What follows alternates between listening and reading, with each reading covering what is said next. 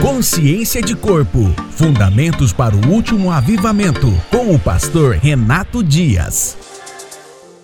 Olá! Ainda dentro do capítulo Cristo, falaremos hoje sobre ser humano.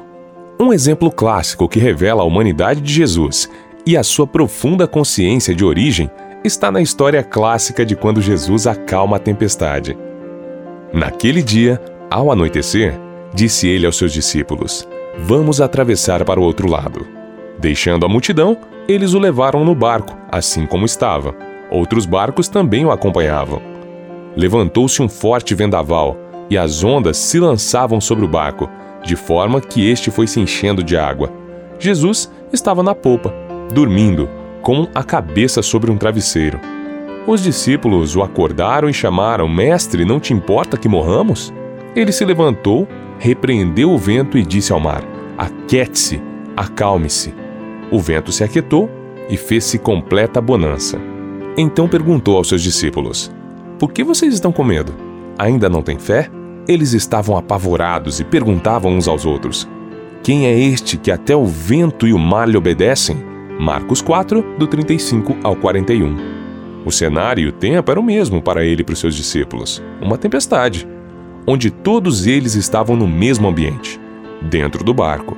Porém, a tempestade e as fortes ondas geravam medo, pavor e insegurança nos discípulos, que achavam que iriam morrer. Jesus, porém, estava dormindo. O texto é muito claro ao revelar que aquilo que afetava os discípulos não era o mesmo que afetava Jesus.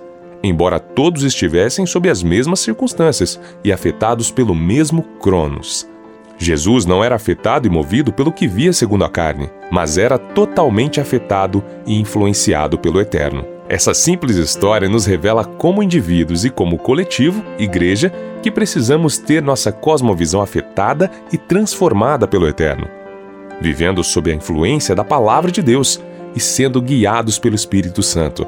Somente assim será possível discernir os dias em que estamos vivendo e os dias que virão mesmo que o nosso barco seja impelido pelas fortes ondas. O que nos moverá será o eterno e não o temporal. Em nenhum momento Jesus veio como Cristo para nos ensinar a sermos espirituais, mas a sermos humanos, exatamente assim como ele, porém totalmente sujeitos à pessoa do Espírito Santo. Se Deus quisesse apenas salvar a nossa alma, ele já teria nos recolhido no momento após a conversão, não é mesmo? Cristo vai totalmente na contramão da religião, nos ensinando o padrão de um homem ou mulher totalmente submissos e rendidos ao governo do Espírito de Deus. É neste lugar que nasce a verdadeira adoração e a verdadeira espiritualidade. Não em sacrifícios intermináveis que nunca podem aperfeiçoar o homem, mas numa consciência renovada do que já somos em Cristo Jesus, para revelar ao mundo a glória de um Deus Pai. Ser humano como Cristo foi é simplesmente deixar de viver para nós mesmos e viver em prol do nosso próximo. É ser resposta de Deus em toda e qualquer circunstância. É ser movido pelo que move o coração do Pai. É se dar em constante sacrifício pelos nossos irmãos. É deixar de olhar para as próprias necessidades e desejos. Deixar de ver somente o próprio umbigo, sentindo a dor e a necessidade à nossa volta. Por este motivo, creio que Cristo não está preso a uma denominação ou religião, mas a uma consciência de entrega e sacrifício de amor. É fato que, se estamos em Cristo, já morremos pelo batismo para o nosso velho homem e que passamos do Cronos para o Aion, ou seja, deixamos de viver e andar segundo a carne para vivermos e andarmos segundo o Espírito, debaixo de uma nova lei, a lei do Espírito de vida. Romanos 8:1. Pois somente assim poderemos agradar ao nosso Pai celestial e cumprir o seu propósito eterno.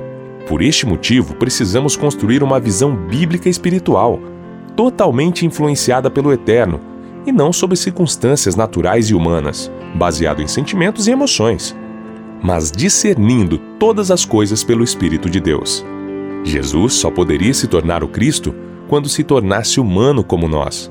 Jesus tinha consciência da sua espiritualidade, porém decidiu abrir mão da sua própria vida para fazer a vontade do Pai permitindo que a pessoa do Espírito Santo o guiasse plenamente.